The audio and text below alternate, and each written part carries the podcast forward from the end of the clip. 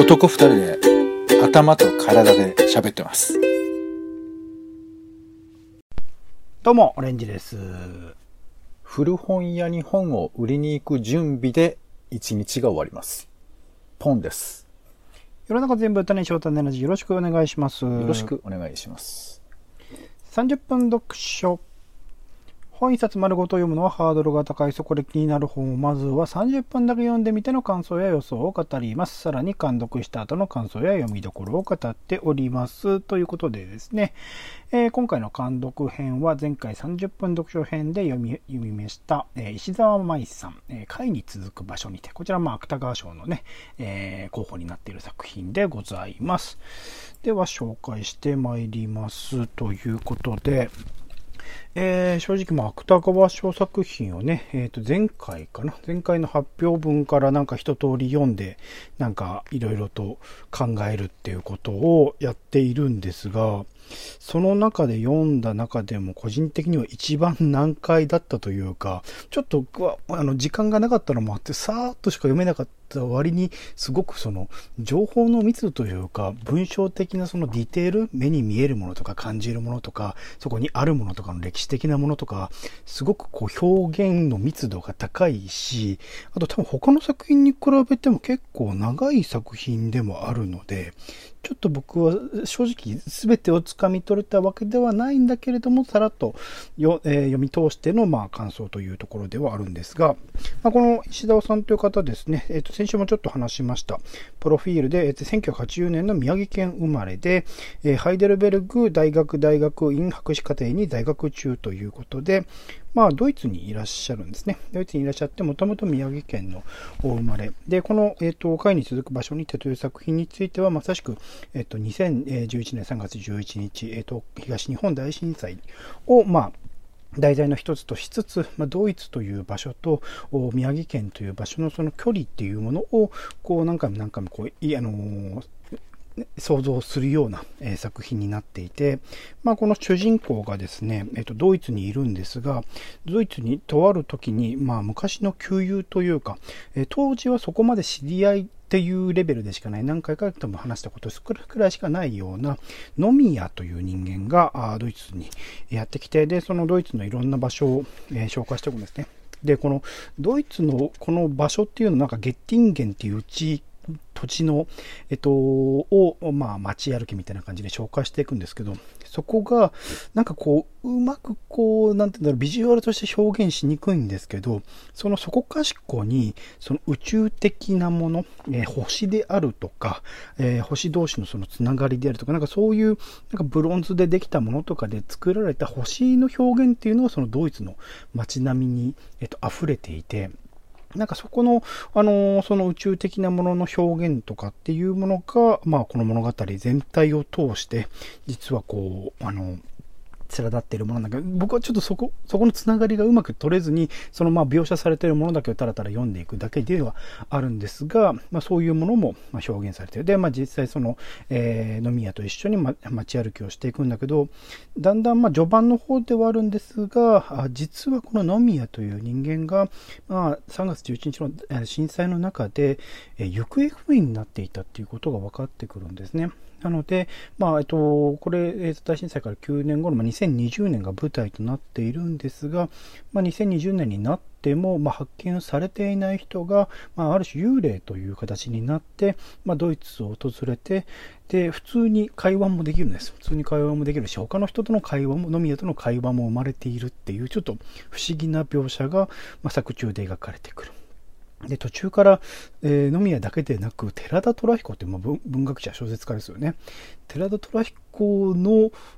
が本人としてこの物語が入ってくる、このなんだろう、あの、時空間的なものを超えたりとか、その物理的なものを超えて、その霊的なものであるとか、過去のその書物の中にしか存在しないような人というものが、まあ、小説という形においてこう、登場するという書き方をしていて、すごく、うーん、あまあ、これはとと小説ならではだ。もちろんね、幽霊とかが存在する作品って黒沢清の、えー、と映画とかにも出てきたりはするんですけど、そこら辺の、なんていうのか、シームレスさというか、なんか唐突さがない、その理由が、まあ、その作中の中では、まあ、明確な理由としては、なかなか描かれにくいけれども、なんか、存在するんだから、まあ存在するんだよなっていう、その、やっぱりその文章ならでは、小説ならではの感じで、まあ読み進めていける話だったりします。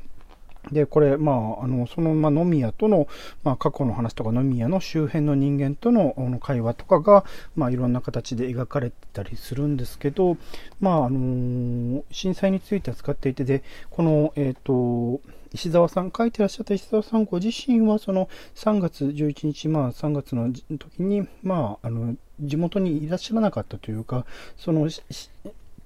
震災っていうその揺れとの距離がすごくあるところに住んでらっしゃったので、その震災のリアリティみたいなものを感じられていないみたいなことを、こう、受賞の言葉みたいなところで語っていらっしゃって、その中で、え、ー、と、まあ、小説を書くにあたって、まあ、その、え現地の状態とか、まあまあ、あの作中でもその、えっと、震災の後の、えっと、街の様子とかも描写されてたりはするんですけどそこをまあ想像する。で、まあ、実際に訪れた時の、まあ、あの2000、えっと、その震災当時はいなかったけれども、その後にね、えっと、この石田さんも訪れての、まあ、感想とかっていうのもありつつ、でも、それでも当時、えっと、現地にいなかったっていう、そこの、えー、距離感っていうのものは、未だに埋めることはできない。いくら想像したとしても、当時のことを、あの、いろいろと現地を見たりとか、その後の人の話を聞いたとしても、その、えー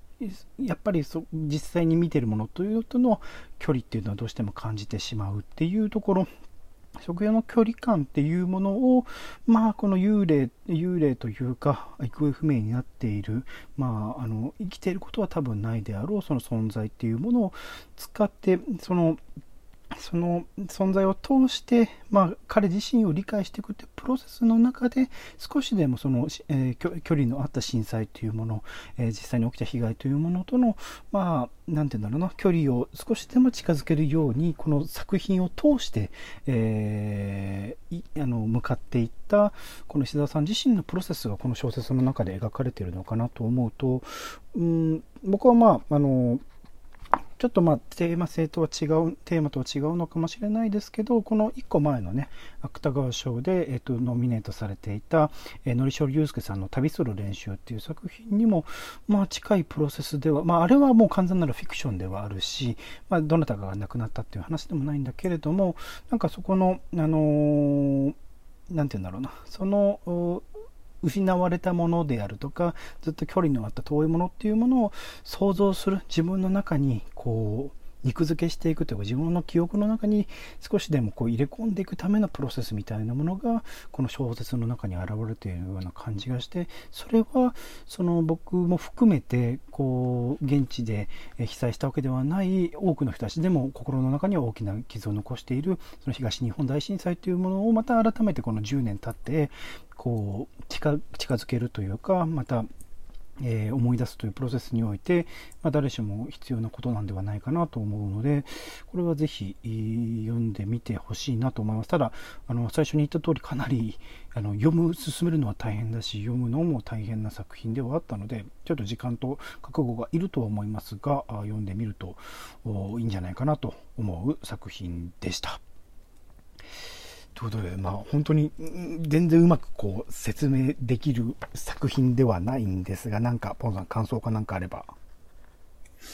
うーん。なんか、小説読んだ時にさ、うん、この小説の意図はこうで、こういうふうなことを、うん、えー、うまく伝えていた、みたいなことをさ、うん、言えるって、まあごめん、ちょっとあえて乱暴に言うと、ちょっと、なんか変だよね。あの、なんか、いや、つまりさ、その、読み取れることが正しいこととか、何かしら正しい、え筆者と読者との交換があるっていうのが正しい姿だっていうのは、まあ、理屈ではわかるんだけど、だけど、別にそうじゃなくてもいいよね。言えば。うん、うんうん、まあまあ、筆者が、あの、えっと、意図してることを読者が読み取れなくてもいいっていうことですよね。読み取れなくてもっていうか、それが正解みたいに割と語りがちだけどさ、ちゃんと受け止めようみたい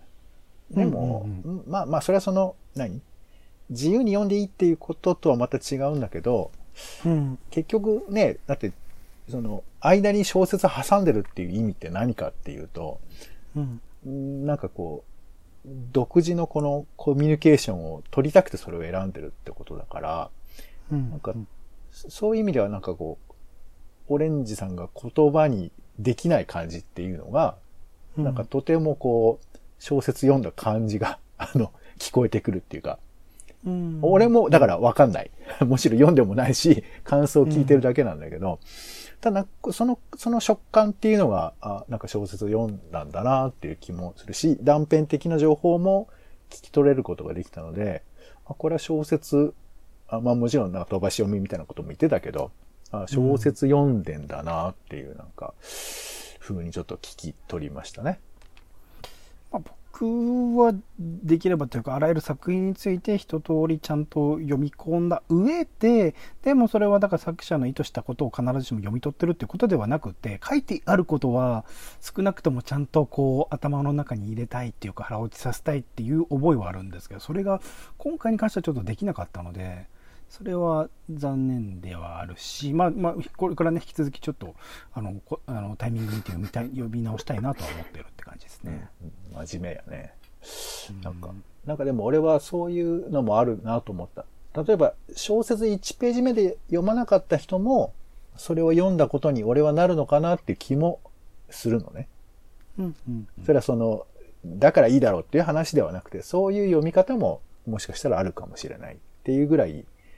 自由な付き合い方ができてもいいのかなとか思ったりはするんですけど、まあそうですね小説とかその読書のハードルが下がった時代においてはそういうのもそうだなそういうものがあるかもしれないですねまあね、そういうことを言い出すと、あの、ちゃんとソース見てないみたいに怒られちゃいそうな気もしますけど。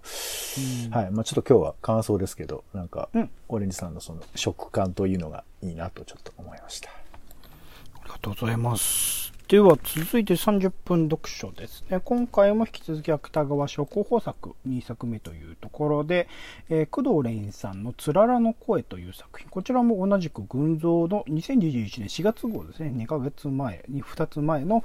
号かな。で、えー掲載された作品でございます。ちらなんかまあ紹介文としては10年の月日は私たちに何をもたらしたのか気鋭の書き手による初小説と書いてあるんですがこちらも実はまさしく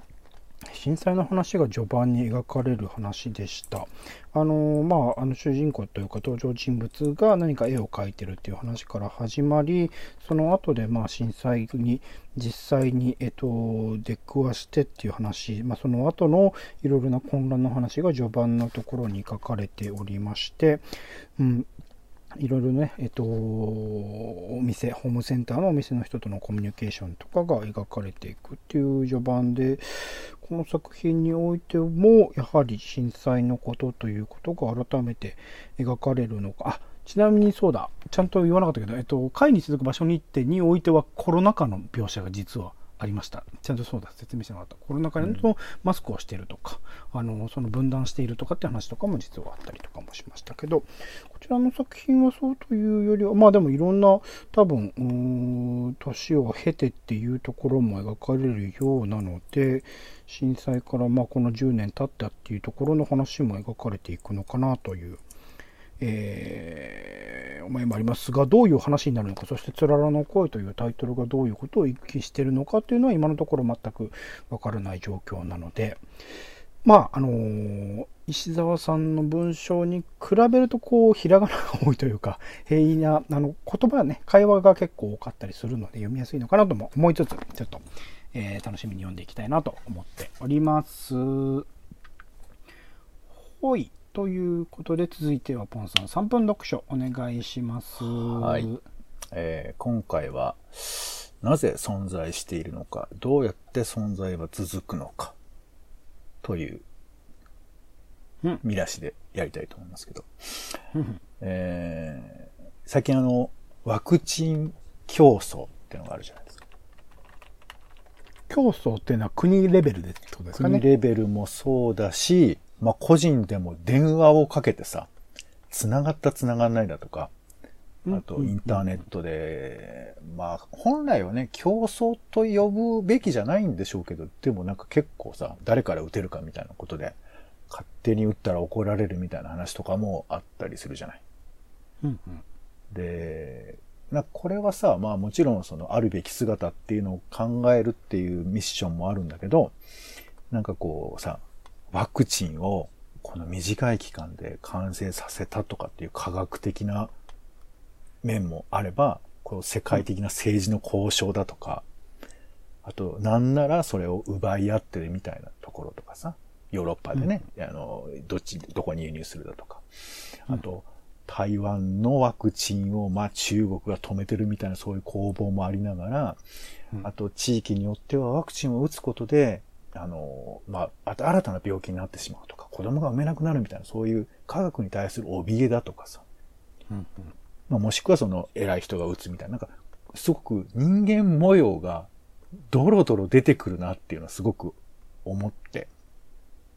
うん。これでも、人類が生き残るために薬を打つってさ、なんかこう、すっごいこう、SF 小説っぽいなと僕は思ってて。うん。これってなんか、もちろんそれは僕らはそれを選ぶしか今はないと思っているんだけど、でも、なんかすごく人という生き物に、なんていうかこう、うん都合のいいというか傲慢な空気すら僕はちょっと感じる面もあるんです。うん。いやいや、生き残りたいからそ選べないんだけど、でもそうな、そういう面もあるなとちょっと思って。で、その、なんていうかこう、人間中心な感じっていうのは、これ僕らはあんまり気がついてないけど、結構これって何なんだろうっていう時があって。うん。で、飛びますけど、今回はスタートレックを紹介したくて。ほう。なんかまあ繋がるような気まあ、がします。スタートレック、まあ、要は、うんえー宇宙への冒険をするという物語で、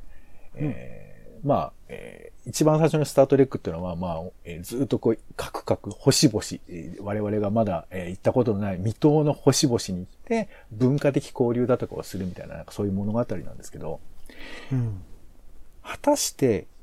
この物語ではさ、まあ、当然だけど、人間が主人公となって星々に行くわけですけど、こうさ、人間のルールで宇宙を統一するっていう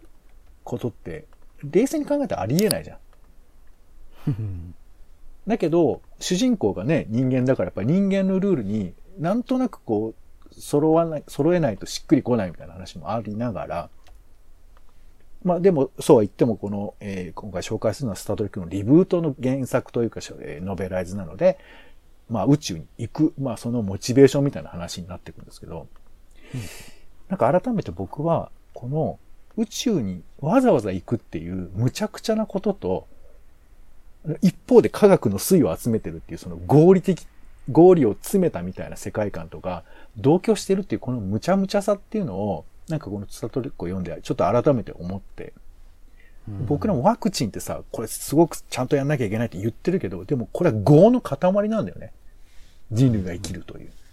なんかこの二つをどう僕らはバランス取るのか、いや、無視していいのかみたいなこととかちょっと思ったりして、人間の存在、人類の存在について、ちょっとなんかね、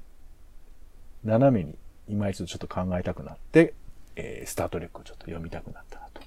改めてね、という話でございました。ちなみに、あれ？スペイン風邪とか、うん過去のその感染症とかの時ってワクチンってどうだったんでしたっけ、いや、この時までもワクチンをみんな打ったんだと思う。そのちょっと古いやつは覚わからないですけど、全、うんなんだっけ、何かでは打ったんじゃないのかな？でも、うん基本はだからワクチンで免疫をつけるのと自然になくなっていくのとどっちが有効だったんだろうね。いやその過去の歴史上にそういううん。プロセスがあって、ワクチン競争みたいなものが実際にあったのだと。すると、うん。そういうものも「スター・トレック」っていう作品の中にも反映はされてたりするのか知らんと思ったんですよあね。あ、直接描いてた回は俺ちょっと知らないけれど、でもそういうものは、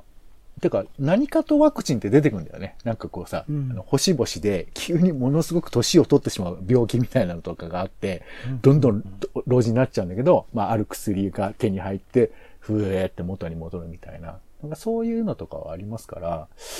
どうなんだろうね。スペイン風邪のこととかも含んでたりするのか。まあ、あれはね、あの、要は日本、人間たちの、例えば人種差別とかそういうふうなものを様々モチーフにして物語にはしているので、そういうふうなこともあったのかもしれないですね。調べたい。スタートレックはね、それこそオードリー・タンさんとかも愛読書です。愛読書っていうか、好きなね、作品ですから、台だ湾とかもそういうのはね、意識してるのかな？どうなのかな、どうなんだろうね。スペイン風邪のワクチンって、一応記述はあるけど、どういう感じだったんだろうね。ちょっと気になりますね。ねその辺もちょっと調べたいなと。もちろん RNA ではないでしょうからね、mRNA では。そうだね。どうなんだろうね。あ、それ、ね、あの、スペイン風邪から取ったやつで、みたいなことなのかもしれないんですよね。ちなみにスペイン風邪はスペインから出たのではなく、スペインがし自己申告したからスペイン風邪になったんですよね。今もね、なんかいろいろとインド株とかね、無責任なことが言われてますけど。デルタ、デルタ、はい。アルファ、ベータ。今度カッパですかね。そうだ。はい、続いて30秒読書お願いします。はい。なんだよ30秒読書って言われたらすいません。えちょっとずつ2、3ページ読んで進めてる読書の記録を報告しているという回でございます。えー独学大全、絶対に学ぶことを諦めたくない人のための55の技法から今回は、えーいよいよ132ページでございます。700ページ以上ある本なんですけどね。えー今回は、え第5章継続するのを冒頭のムチ君と親父さんの会話の部分を読みました。うん。えーで、まあ、よりムチ、ムチ君が、えー根気がなくて続きませんっていう相談をして、えー親父先生が、えー続けることだっていうね、答えを。何何何言うっていう。どうした？そう。会話が通じない人？続けろっていう。まあもう、いや、いやもうそういうことなんだよっていうことなんですよ。続かないっとて言ってんのに、にかくうん。続けろっていうね。何を？あの、いや、何、みたいやれ、まずやればいいんだということが書いてありますよ。はい。ほほほほ 身も蓋もないでしょ。でもね、本当にそうなんですよ。続けることだとしか書いてなくて。なるほど。その時にまあ、ね、あのーうん、終わりです。はい、30秒なんでね、終わりですはい。さあ、それでは最後に、えー読書ニュースでございます。はいはい。はい、えー本に関するニュースなどをご紹介しています。えー今回は、上半期本のベストセラーということで、日版で出していました、えー2020年11月24日から2021年5月21日までの上半期ベストセラーというのをちょっと紹介しましょう。うんえー1位からいきましょうか。1位が、おしもゆですね。これもまあ結構有名な作品になりました。1位ってすごいっすね、本当にね、小説が。そして2位がスマホ脳。うん。なんか売れてましたね。えーこれちょっと内容知らないんだけど、スマホを使っていると脳が変化するみたいなそういう話なのかね。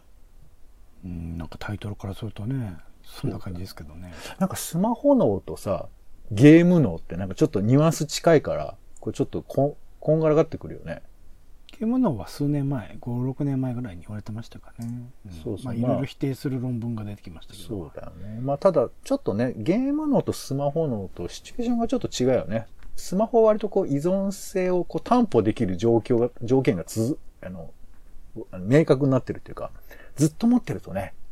うん。なんかそれはちょっと影響がありそうな気もしますけどね。そして3位が星瞳の転生術。占いかな？これあのーあれですね、フジテレビの占いの番組でも出てらっしゃる方ですよね、星瞳さん、あ、ね。突然なんか占うっていう、あの、通り魔みたいなやつでしょ？と まあ見たことないのであんまよくわかんないんですけど、占いってどうですか？僕はだから言ってるじゃないですか、細木和子さんのあの、えっ、と、なんだ、はい。市中、市中水明じゃなくてなんだっけ？六星戦術か。はいはい。は、あの、一応、あの、自分の、あの、何かしらをするときの参考にはしてるんで。へーなんかその星瞳先生とのお対応が全然違うけど、そっちの方は信じるわけ？うん、なんか、うん、星瞳って名前からっていうのは、いやいや幻冬者、幻冬者って出版社っていういや、無理やり、そっちもうダブルパンチで難癖でしょ、それ。ああ、無理っていう、無理って今だってテレビ番組の方をディスってましたからね。テレビ番組は、だってまさしくそうだもん、突然裏立ってもいいですかってまさしく通り魔みたいなことを同じだよ、もう。俺もあの。やんねえよ。ちょっと遠目で見たら千正夫さんみたいな先生はちょっと怖かったよ、しかも最近テレビ出なくなっちゃったし。まあまあね、娘さんがね、えー、引き継いでさんもほぼ出てないですね、もうね。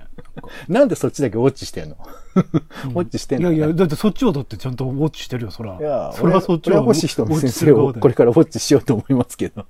えそ星側で、星側で言ってくれはい、続きですよ。えー、4位が人は話し方が9割なんか人は見た目が9割みたいな本昔ありましたけどね。なんかそういうの好きなんですね、みんなね。まあまあまあね、9割だからっつって、この本が売れたからって言って、そう簡単に世の中変わるわけでもないわけですけど。どうす人は見た目が9割っつって、人は話し方が9割って言ったら、もう、うん、なんだかよくわかんないよ、これ。何の話？これ。そういう、なんか、難癖好きのおじさんいるよね。何言ってんの、否定するの？否定をしたかったの？で、5位です。5位が、鬼滅の刃の、これは小説版なんですかね。後藤田さんの名前ありますけどね。だからそっか、漫画とかはこれ入ってないですもんね。そういう意味では、ね、そうだね。えー、はい、総合ランキングですね。で、そして、52Hz のクジラたち、うん、本当の自由を手に入れるお金の大学、えー、秘密の法、えー、呪術廻戦、行く夏と、えー、帰る秋、そして、えー、鬼滅の刃の風のシールね。はい。ですね。どうですか？大体チェックされてる感じですか？してるわけないでしょ。いや、押しもゆしか僕読んだことないですよ。でも、押しもゆね。まあ、一冊でも読んでいれば。52Hz のクジラたちもちょっと読もうとしたけど。はいはい、まだ読めてない。そうか。僕一冊も読んでないなスマホのを読んでくださいじゃあ。どんな本だったか。スマホのを読むか。そうだね。なんかベストセラーってさ、なんかこう時代を把握するのに大事なのかななんて思ったりもするけど、やっぱ結構お金もかかるっていうのもあるけど、ハードルがあるよね。ちゃんと読んでる人もいるんでしょうかね。スマホのか、あれじゃないですか、本当の自由を手に入れるお金の大学で実際儲けるかじゃないですかね。うん、そうね。なんだろうね。なんか、ベストセラーって何なんだろう。えー、わかりません。はい。そして、えー、本好きの、本好きによる、本好きのための本だけじゃない展覧会、ブックアットミーというのが開催されています。うん、で、これがですね、本好きさんとデザイナーがコラボレーションした本との出会いがテーマのコンセプトデザイン展やブックカバー展、本のデザインワークショップ、本市など、えー、本好きの本好き屋さんによる本好きさんのための本のデザインフェスということで5回目だそうなんですが、うん、これがなんと福岡の天神で行われるということで。はい。きょい。天神ってピンとこないけど、でもね、東京のニュースばっかりがね、こう、なんていうか正義じゃありませんから。なんかちょっと行きたいなと思うんだけど、さすがにちょっと今遠いなって感じなんですけど。うん。で、まあもちろんこれイベントもね、行ける人も行けない人もいると思うんですけど、このね、特設サイトが結構よくできてて、うん、まあ、あの、見た目にも、あの、過去の様子とかもよくわかるんですけど、この中に、あの、スペシャルコンテンツとして、なんか本に関わることっていうコーナーで、えー、例えばその、ね、間伐えー、要はその本の紙だよね。紙に関してのコラムだとか、うん、あとあの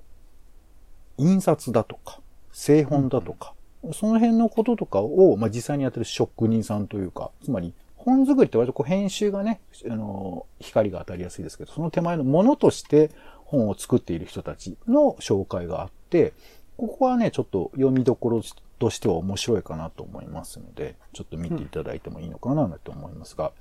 本のイベントって過去行かれたことありますか？だからこそ文振りも行きましたし、はい、文学フリマ。アートアートブックフェアも行きましたし、うん、あの神保町でやっているなんか本だけじゃなくって本というくくりの中におけるその映像とか、なんか機械とかそういうものも売るような展示会も行きましたね。うんうん、結構ねあのいろいろ本をテーマに本にまつわるイベントって多かったんで、まあ、最近ちょっとねあの行けてない感じもあるし、まあ、本売るってなるとね結構あれだよね。ワイワイしちゃいますよね本のイベントってね。まあ、僕は別にしないですけどね。え、え、いやいやいや、僕はっていうか、あの、本を売ってるとこだとさ、小さい、あの売り場にいろんな人が集まってみたいな分振りとかもそうですし。うん。で、他の人は知ってるかもしれないです僕は別にワイワイしないですけどね。いや、え、そこ別に否定するとこじゃないですから、ワイワイって、いや、みんなで集まってやるじゃない。これ一人ずつ。みんな僕みたいであればいいんじゃないですかね。いや、どう、僕みたいちょっとわかんないですか？あの、会場がワイワイしてるってことですよ。別に喋るとかじゃなくて。みたいに、みんなワイワイしないで安全に楽しんでいける、くるんじゃないかなって。あ、まあまあ、その、無口って喋らないってことを言ってるのかな？そうそう、スッと行って、スッと取って、はいはいスッと帰るっていそうね。まあまあまあ、喋らない人もいるとは思いますけど、はい。まあ、会場はね、賑わっているとは思いますけどね。うんはい。まあまあ、あの、いろんな形がありますし、まあ今、オレンさんが言ったみたいに、まあ、えー、上手にやれば感染のリスクも下がるだろうし、まあね、近々にはこういうイベントが普通に開かれるようになればなと思いますけども、えー、おしの中はちょっとね、自分が東京なので、東京にも来ないかな、ちょっと勝手なことを思ったりもししておりますが。はい。えー、ということで、ブックアットミーのご紹介でした。はい、ありがとうございます。30分読書以上でございます。今回は石澤舞さん、会に続く場所にて監読編、そして工藤レインさん、つららの声30分読書編、さらにポンさん3分読書ではスタートレックを紹介してもらいました。お相手はオレンジと、えー、やっぱりブックオフが一番便利なのかなって、また日が暮れます。ポンでした。種ラジまた。